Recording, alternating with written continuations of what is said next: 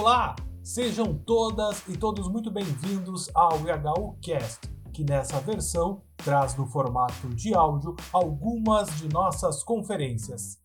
Nesta edição, trazemos a palestra do professor Dyson Belém Lopes, da Universidade Federal de Minas Gerais, a UFMG, que tem como título O papel das potências emergentes na reconfiguração geopolítica global.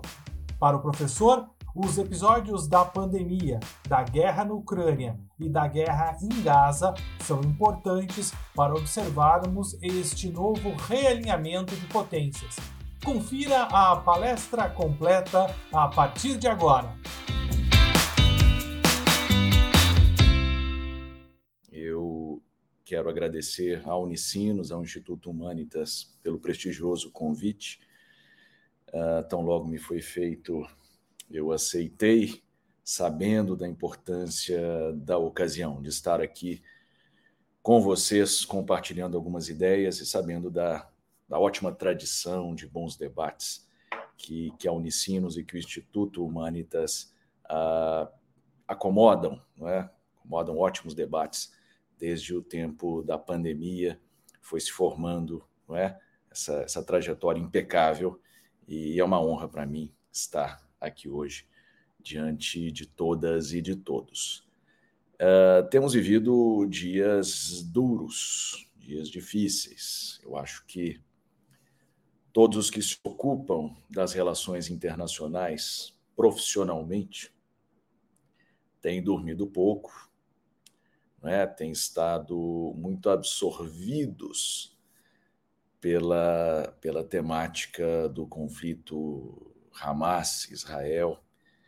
E, e, acho que, enfim, tem sido dias que, que exigem muito de nós, é? Todos nós operando no limite da capacidade e, e tentando digerir tantos fatos, tantos eventos, tantas versões, não é?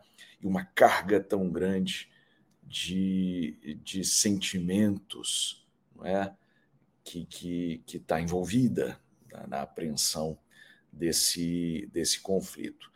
Eu diria da cena internacional, de modo amplo. O conflito ele é certamente o que captura as manchetes neste momento, é o que acaba chamando a atenção para as relações internacionais, mas seguramente ele se insere num, num quadro que é mais amplo, que é tremendamente complexo, que traz crises em profusão e que exige de nós uma capacidade analítica que é impossível que, que nós, meros humanos, tenhamos ou desenvolvamos.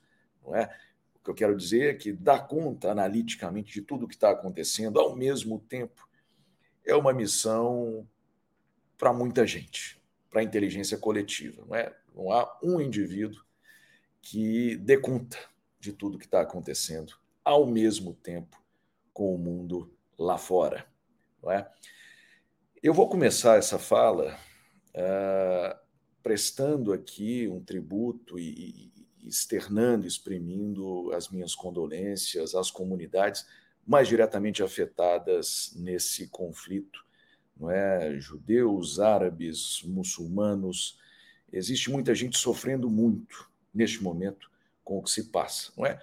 Isso, evidentemente, está muito além de qualquer exercício que se possa fazer de análise geopolítica. É? Aqui é simplesmente um exercício de mostrar solidariedade, eu acho que é necessário neste momento, é necessário exercitar esse tipo de empatia e entender que há muito sofrimento neste momento. Né? São dias muito difíceis para todos e, particularmente, para, as comunidades que estão diretamente implicadas é? no, no conflito em curso. E não apenas, há tantos e tantos conflitos neste momento uh, no mundo, e, e é, é, é importante entender que esse tipo de contexto que envolve sofrimento humano, é, ele precisa ser tratado também nessa vertente, não é, humana, humanista. Eu acho que aqui é o lugar ideal. O instituto é um instituto que é certamente atravessado na sua existência por essa preocupação de, de humanizar as temáticas. Né? Então, feito esse, feito esse, feita essa demonstração de empatia, de solidariedade, eu quero também dizer que, a despeito da, da, da carga muito pesada que se impõe sobre todos nós, carga emocional, é, também é um tempo, o tempo presente é um tempo fértil para reflexão. É um tempo que nos permite amadurecer certas ideias. Certas ideias que já vinham povoando o imaginário, mas que, uh, ao longo dos últimos dias, especialmente, elas ganharam uma materialidade muito própria, muito especial. Os últimos dias mostraram certas tendências para o mundo que estavam ou encapsuladas ou ainda embrionárias. Eu acho que elas hoje se mostram mais evidentes, não é? Essas tendências da geopolítica mundial se fizeram ainda mais claras em virtude dos eventos das últimas duas semanas. Houve uma aceleração do tempo, não é? Me fez lembrar um pouco esse período histórico, essas duas últimas semanas, elas fazem lembrar uma frase que, que é atribuída a muitas pessoas, não é? mas que vai mais ou menos assim: é, há décadas em que nada acontece, mas há semanas em que décadas acontecem. É um pouco isso que a gente está vivendo. Vocês sabem que no século XX, a, a historiografia, aqui não é, no Brasil, historiografia ocidental, de um modo geral, ela se refere aos anos 20 do século 20 como os loucos anos 20, em função da enorme uh, transformação pela qual passávamos a época no campo das artes, da cultura, da política, da economia e das relações internacionais. Eram, eram tempos muito desafiadores, os anos 20 do século passado. Um século depois, eu acho que não seria exagerado tomar de empréstimo esse epíteto. Os loucos anos 20 voltaram. A palestra de hoje vai se debruçar sobre alguns dos momentos mais críticos, mais dramáticos dos loucos anos 20 do século 21. Eu vou tentar me concentrar em três grandes macro macro episódios ou, ou enfim, categorias analíticas para desenvolver um argumento sobre o papel das, poli, das potências emergentes na reconfiguração geopolítica global. Então é disso que essa palestra vai tratar, não é? Como as potências emergentes têm o seu papel reconhecido e modificado na atualidade e para tanto eu vou me balizar por três macro eventos, por assim dizer, que são eles: a pandemia de Covid-19, a guerra na Ucrânia e o conflito entre Hamas e Israel. Então, a minha análise passa por essas três balizas. Né? Eu acho que elas são instrumentais, como eu dizia, são tempos difíceis, mas são tempos também convidativos à reflexão, de maneira que eu vou me apoiar no factual que esses três casos eles oferecem. Tá? É, é claro, e eu preciso dizer essas coisas, podem parecer obviedades, mas devem ser ditas, não é? São processos que, que antecedem os anos 20 do século 21. São processos de duração mais longa. Mas eu estou argumentando aqui que houve um amadurecimento rápido nos últimos tempos. As potências emergentes, elas nunca tiveram enorme centralidade no estudo acadêmico das relações internacionais. Olha, eu fiz um exercício me preparando para essa palestra ao longo dos últimos dias de revisitar alguns clássicos do pensamento ocidental em relações internacionais.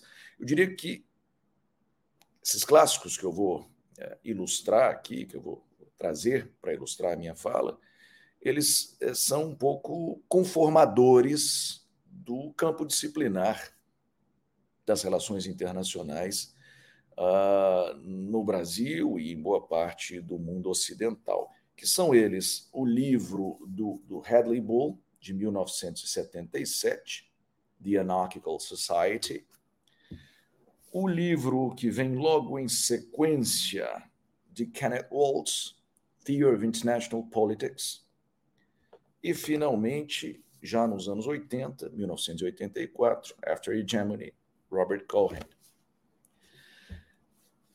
Ao fazer esse itinerário, né, ao voltar a obras, mais uma vez, clássicas da disciplina de relações internacionais na academia, eu pude me dar conta, de novo, de algumas coisas. Não é? é muito bom revisitar clássicos. É?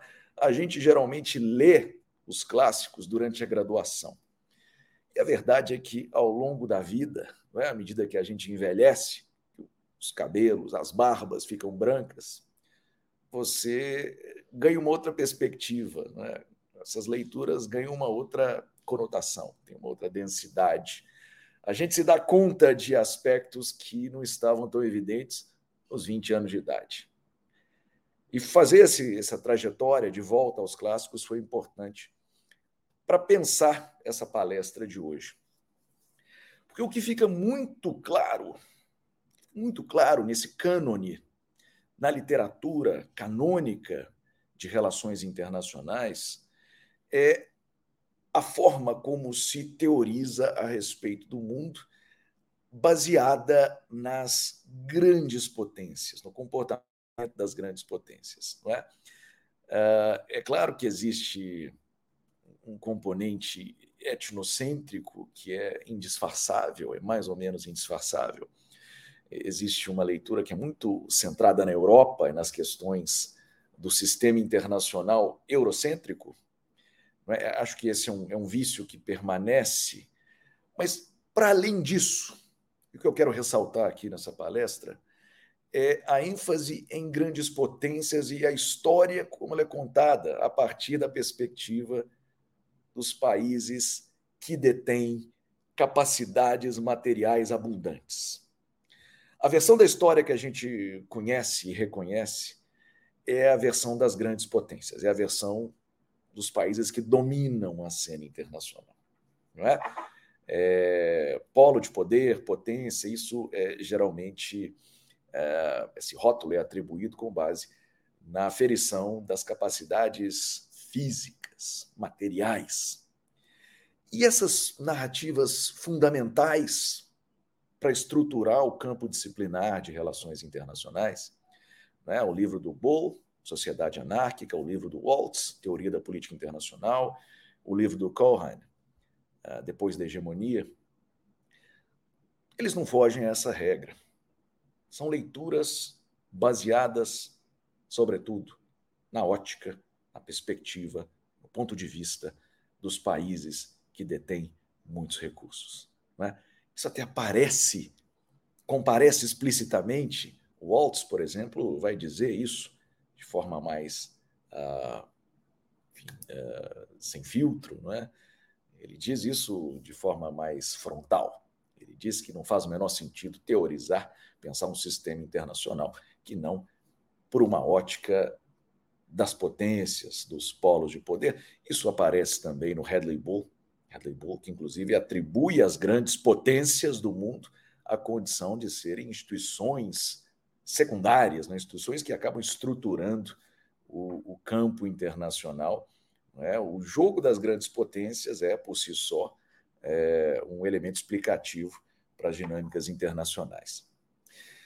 Por que, que eu estou dizendo tudo isso? Acho que vocês já têm uma, uma ideia, né? uma pista de por que, que eu estou resgatando é, esse, esse elemento, esse traço constituinte do, do, do, do corpus, da, do cânone literário de relações internacionais. É justamente porque os loucos anos 20 do século 21 parecem desafiar esse tipo de mirada centrada no comportamento das grandes potências. Há, aparentemente, uma perspectiva que está sendo consolidada enquanto nós conversamos aqui, enquanto essa palestra acontece. Uma perspectiva que vai sendo elaborada e que ganha cada vez mais consistência, coesão, lógica, teórica, ah, por parte das potências emergentes, dos países que hoje ah, vêm aumentar as suas capacidades físicas, né, materiais, capacidades geopolíticas, e que por isso passam a desafiar certos consensos valorativos, institucionais, jurídicos, passam a reivindicar uma ordem internacional diferente, é? pedem reformas, pedem reformas nas organizações internacionais, pedem reformas nas leituras, nos entendimentos de mundo que são, que são hegemônicos. É? E, e esse desafio acontece de uma maneira, me parece, auto-evidente nesses três eventos que eu citei: pandemia, guerra na Ucrânia e agora conflito Hamas-Israel. Essa perspectiva que vai se articulando por parte das potências emergentes, ela é uma das grandes novidades do campo acadêmico de política internacional, de relações internacionais. A gente está diante, então, da possibilidade de uma nova safra ou de uma nova leva de construtos conceituais teóricos que recentralizam as narrativas. É? Isso é o que pode e deve acontecer pelos próximos anos. Essa seria a minha aposta. Né? Há essencialmente algo de novo. E aí percebam, quando eu trago essa ideia de potências emergentes, não é? Eu, eu não queria que isso se confundisse, e é importante ser muito preciso nos termos aqui, isso não pode se confundir com a ideia de potência média genericamente. Potências médias há várias, de vários, vários perfis. A Austrália, a Suécia, o Canadá, a Holanda, Coreia do Sul, são potências médias. São países de capacidades materiais uh, medianas numa escala, enfim, numa escala imaginária, que eles estão no meio dessa escala. É? Mas são países também perfeitamente acomodados à ordem internacional que se configura a partir uh, da, do fim da Segunda Guerra Mundial. Né? Esse conjunto de países que eu citei um conjunto de países acomodatícios, não é? que conseguiram encontrar o seu lugar na ordem internacional. Eles não querem revisar essa ordem uh, de forma mais ou menos radical. As potências emergentes, essas a que eu estou me referindo, e que vem desafiando o consenso, elas têm como um moto como um elemento que as conecta, não é? justamente esse desejo de, de, de reforma e baseado em valores morais, como maior justiça é, no campo internacional, uma tentativa de buscar mais igualdade na distribuição dos recursos, que é tremendamente desigual no mundo. Né? São essas as potências que hoje desafiam as compreensões da geopolítica global. As potências emergentes, claro, também têm muitas distinções entre si. Para tomar só, por exemplo, um dos, um dos fóruns que acaba sendo a materialização de potências emergentes, o BRICS. Vocês conhecem o BRICS, esse grupo de países que nasce na primeira década do século XXI, uh, como na verdade, um tanto quanto não é, é artificialmente, a partir de uma ideia ventilada por um, um, um banqueiro, não é? E, e, ele fazia esse banqueiro referência a economias emergentes, então a conotação era muito explícita, economicamente, enfim, o que conectava a época Brasil, Rússia, Índia, China e África do Sul. A África do Sul veio se juntar depois, não é? O construto original eram só os quatro: Brasil, Rússia, Índia e China. Depois África do Sul. Mas o que conectava esses países era a promessa que aqueles mercados, uh, aqueles mercados representavam uma promessa para o mundo, a promessa de prosperidade, não é? Uma promessa de, de, de crescimento econômico naquele momento. Daí nasce, por vias oblíquas, nasce um grupamento político com uma conotação geopolítica forte, não é? Acho que impulsionado em certa medida pelas leituras que, que russos, brasileiros, indianos e chineses faziam do mundo, não é? Nasce o BRICS, que passa por reformas ao longo do tempo, reformas mais suaves, e que recentemente, no encontro que aconteceu em Joanesburgo, na África do Sul, passa por uma macro expansão, mais que dobra de tamanho. Né? Essa mudança vai passar a vigorar em 2024, mas já houve a deliberação, já o convite para seis novos membros. Então, agora, além de Brasil, Rússia, Índia, China e África do Sul, haverá também no BRICS, como membros plenos, outros países, África, perdão, Arábia Saudita, Emirados Árabes, Egito, Etiópia, uh, vou me esquecer dos outros dois, é, Argentina, está faltando um ainda. Mas, enfim, muda a escala e muda também a capacidade de articulação geopolítica, muda também a capacidade de pressionar pela reforma das relações internacionais. Eu tinha esquecido do Irã. Mas o que eu queria, o ponto que eu quero retomar aqui, e aí eu cito o BRICS só para dar um exemplo aqui de como pode ser heterogêneo esse grupo de potências emergentes. Porque entre Brasil e Irã há pouca semelhança no modo de comportamento internacional. É? O Brasil é, em larga medida, uma potência regional institucionalista.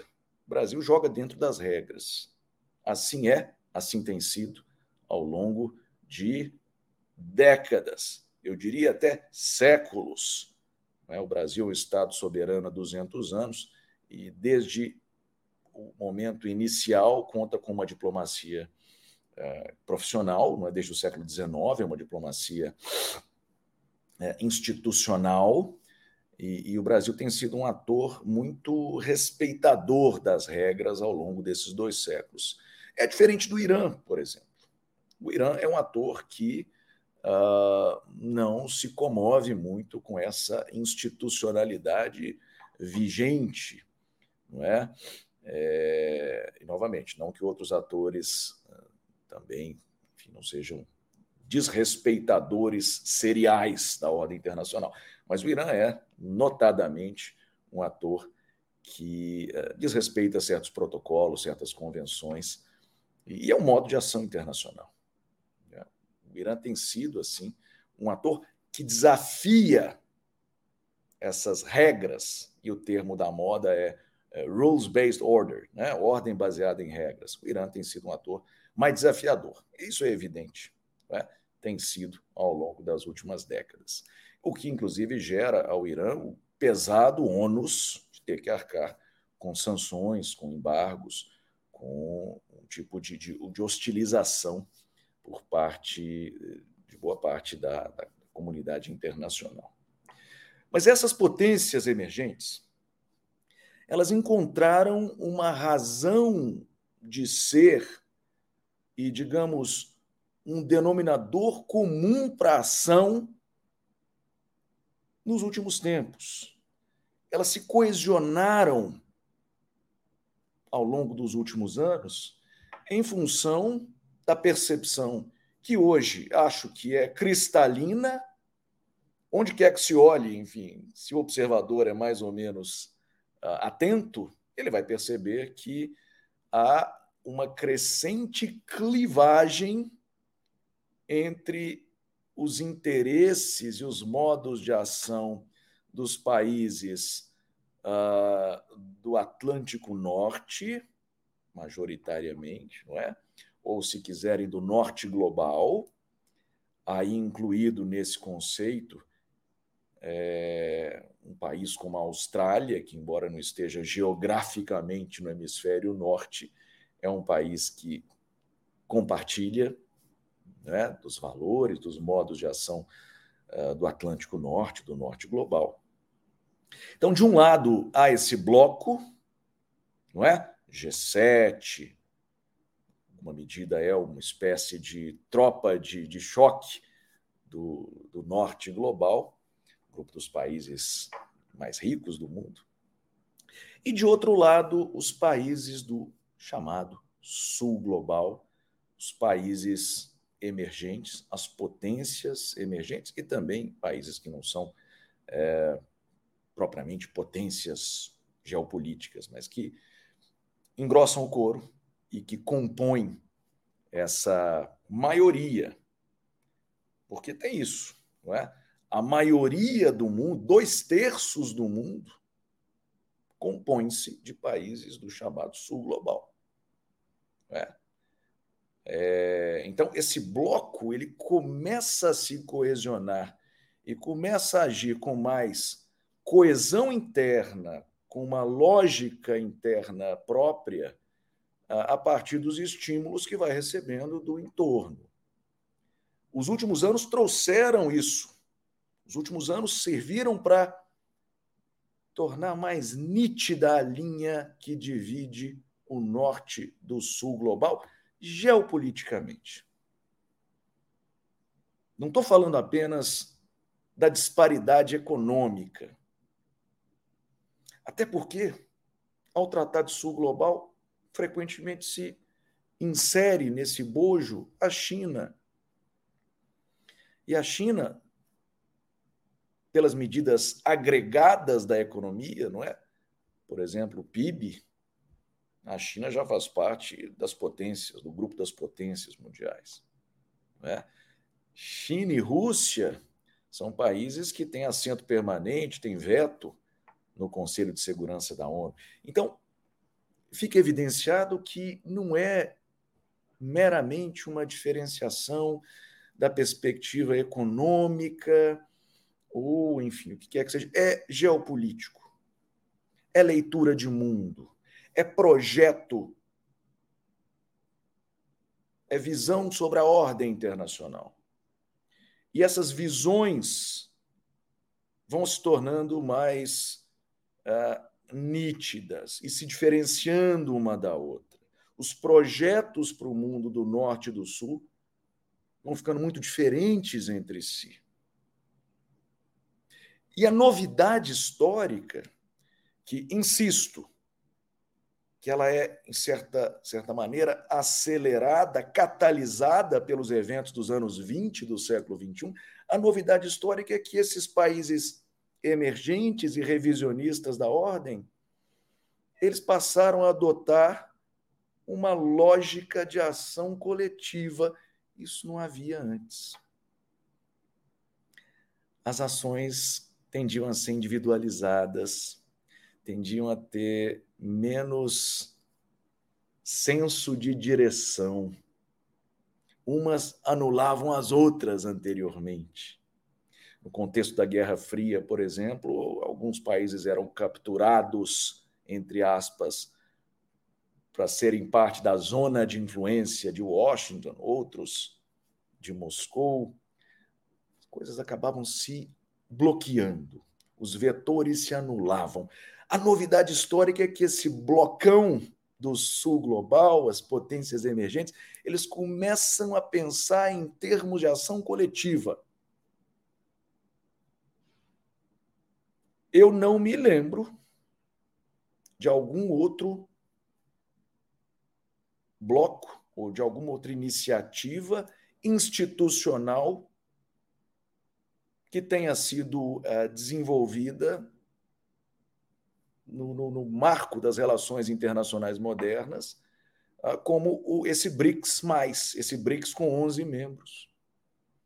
Uma ação de potências médias, em sua maioria. A gente pode talvez singularizar a China, que não é potência média, mas são países médios, revisionistas, que se associam e que buscam e que têm capacidades hoje em dia para forçar algum tipo de mudança. É essencialmente diferente daquelas organizações do tipo catch-all, não é? como o G77, Movimento Não Alinhado, que eram organizações que tinham um apelo simbólico forte, que pressionavam mas lhes faltavam as alavancas de poder. Esse bloco tem. Esse bloco tem capacidade instalada. Esse bloco tem força econômica. Esse bloco tem força tecnológica. Esse bloco tem ogiva nuclear. Tem penetração nas instituições diplomáticas globais. Tem força regional é capilarizado, tem capacidade energética, eu diria até incontrastável. Não é? Basta olhar enfim, as reservas de petróleo, de, de gás. Tem poder, capacidade também da perspectiva ambiental, tem credenciais ambientais fortes. Brasil, por exemplo, é uma potência global em recursos hídricos, recursos energéticos, eh, de biodiversidade, energia limpa, renovável, né? produção de alimentos. Então, o, BRICS mais ele é a encarnação, a instanciação dessa nova fase das relações internacionais.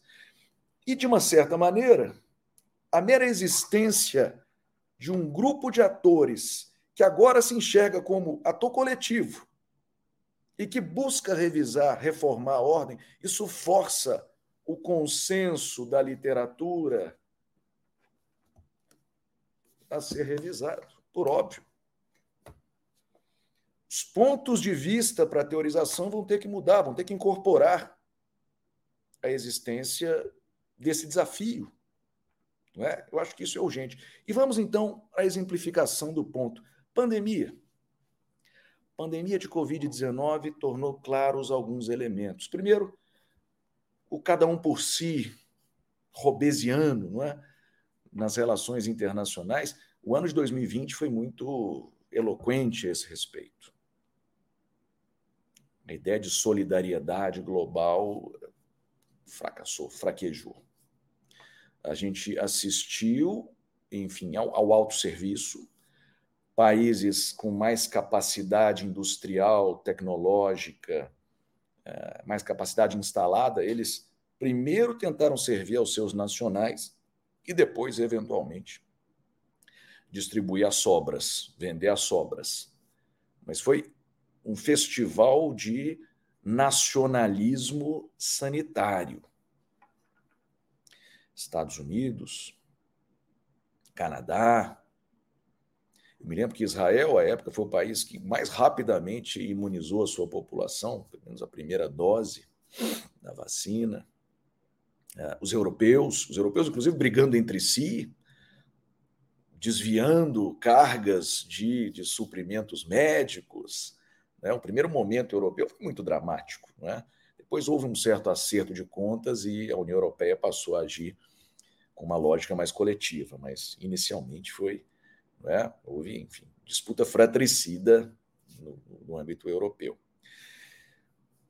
Isso resultou, claro, na escala de vacinação, né, houve uma priorização do norte global. A gente pode voltar aos gráficos da época e vai perceber que, uh, enquanto o norte global começa a ser imunizado em 2011, não é na verdade em dezembro de 2020, 2011 não, perdão, 2021 que eu ia dizer. Mas o processo começa em dezembro de 20. As primeiras doses começam a ser aplicadas em dezembro de 2020, no norte global.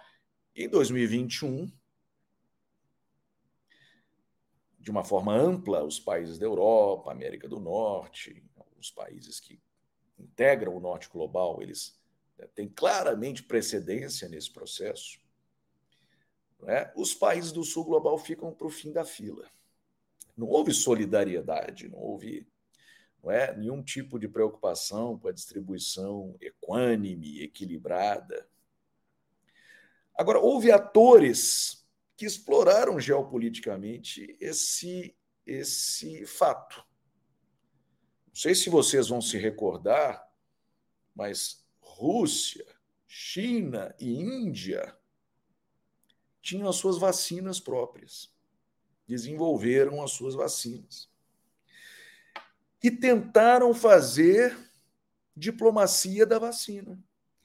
A China, muito evidentemente, a Índia de forma mais focada na região, no sul da Ásia, e a Rússia buscando cooperação com alguns países com governos mais à esquerda, não é? Vocês vão se lembrar que aqui na América Latina, por exemplo, as vacinas russas chegavam aqui à Argentina, ao México, à Venezuela.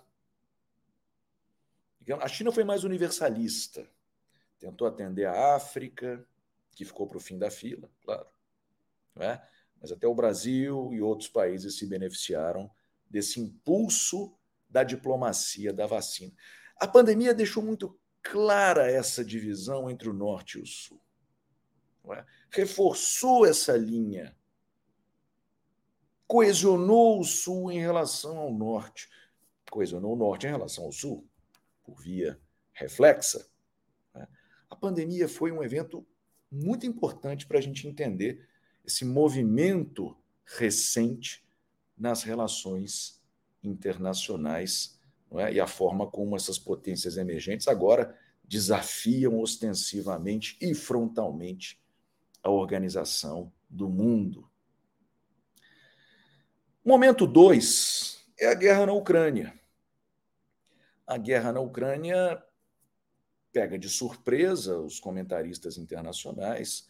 A Rússia invade, portanto, viola uma regra do direito internacional público, não é? viola, enfim, a, a, a santidade da, da soberania territorial da Ucrânia. E isso desencadeia uma série de consequências.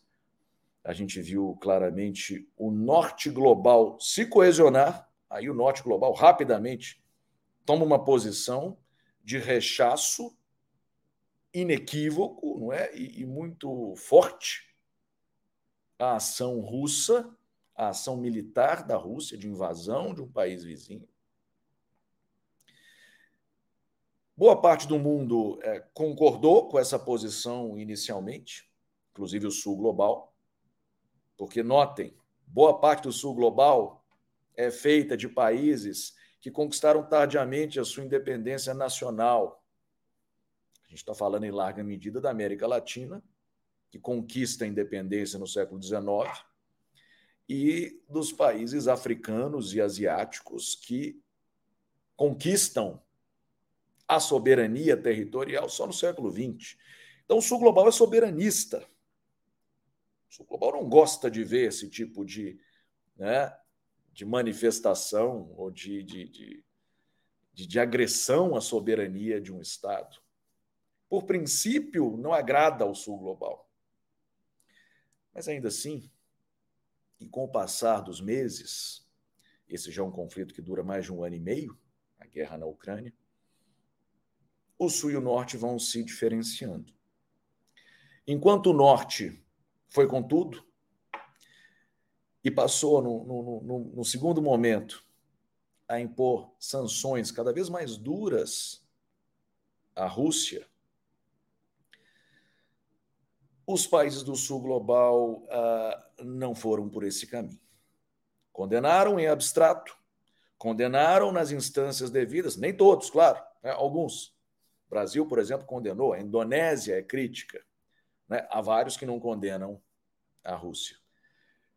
Mas digamos que até aí era possível uma ação que colocasse lado a lado o norte e o sul. Mas no momento seguinte, quando o norte passa a impor sanções econômicas, o sul se reposiciona de forma ampla.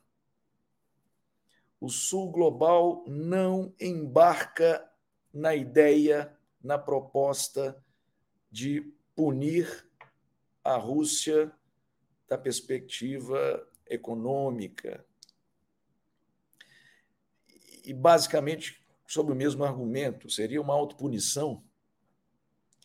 Os países do Sul Global não podem se dar ao luxo de abrir mão de algumas rendas, de cooperação militar, de acesso a certos bens comuns,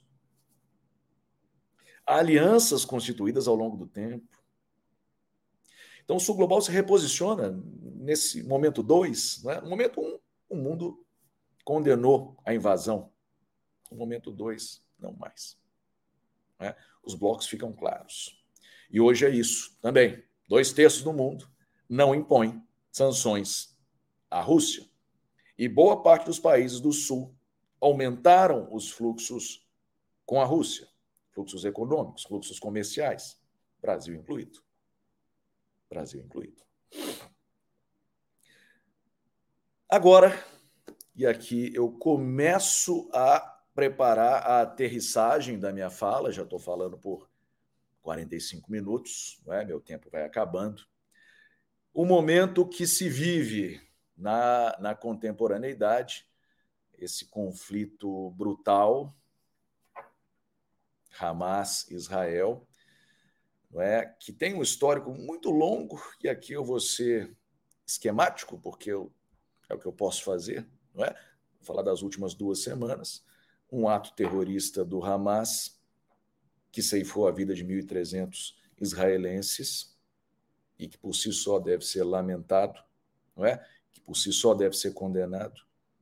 Isso é trauma para gerações, para quem está envolvido diretamente, mas que vem sendo é, retaliado de maneira brutal, ilegal, desproporcional por Israel. As cifras de morte dos palestinos já, já excedem muito a de israelenses e, e sob o argumento de Israel de que ele está se defendendo e que precisa é, acabar, desbaratar as estruturas físicas que servem ao terrorismo no território de Gaza. Não é? é isso, enquadrando muito rapidamente o tema. Duas semanas só, tá? Para ser justo, isso aqui demandaria é, bibliotecas inteiras e é, semestres e semestres de exploração na, na, na universidade mas para tentar enquadrar em 30 segundos é isso. Uh, esse evento também parece desencadear no norte e no sul comportamentos. Né? Os países têm reflexos, têm formas de reagir diferentes. Já está ficando claro isso. Já vai havendo uma sedimentação dos blocos e enquanto uh, o norte parece mais próximo de uma perspectiva israelense, sem comprar completamente o pacote em alguns casos, mas mais próximo do, do, da visão sobre o conflito que vem de, de Tel Aviv. O sul global parece mais inclinado a uma visão palestina, não do grupo terrorista Hamas, mas do país Palestina. Não é? Esse é o atual estado de coisas. E acho que esses três eventos eles fortaleceram essa clivagem entre o norte e o sul. Acho que com boas razões a gente deve assistir nos próximos anos a um reenquadramento amplo das relações internacionais. Eu apostaria, eu apostaria pela próxima década em, é, enfim, na, na, na produção de obras, novos clássicos que vão nos ajudar a pensar esse, esse novo admirável mundo que vem por aí. Os pontos de apoio vão mudando. Não é? E é necessário, me parece, a bem da heurística, a bem do entendimento, a bem da leitura de mundo mais precisa possível. Parece necessário recentralizar as narrativas das relações internacionais e se produzir algo que incorpore mais centralmente essa mirada das potências emergentes. Não é? A vida inteligente no sul global, a vida inteligente nas academias das potências emergentes e qualquer projeto de explicar as relações internacionais contemporâneas precisa levar em devida conta as perspectivas geopolíticas que emergem com as potências emergentes. Eu acho que, para efeito de introdução do assunto, esses 50 minutos bastam e eu vou ter muito prazer em dialogar com quem esteja assistindo essa palestra. Uma honra ter podido falar com vocês. Muito obrigado. Este foi o IHU Cast, o podcast que a cada semana reproduz uma das conferências que aconteceram no Instituto Humanitas Unicinos, o nosso IHU. A edição é de Lucas Chardon. Texto e locução são comigo, João Vitor Santos. Acesse o IHUcast no Spotify e não deixe de conferir as atualizações diárias em nosso site ihu.unicinos.br. Até mais!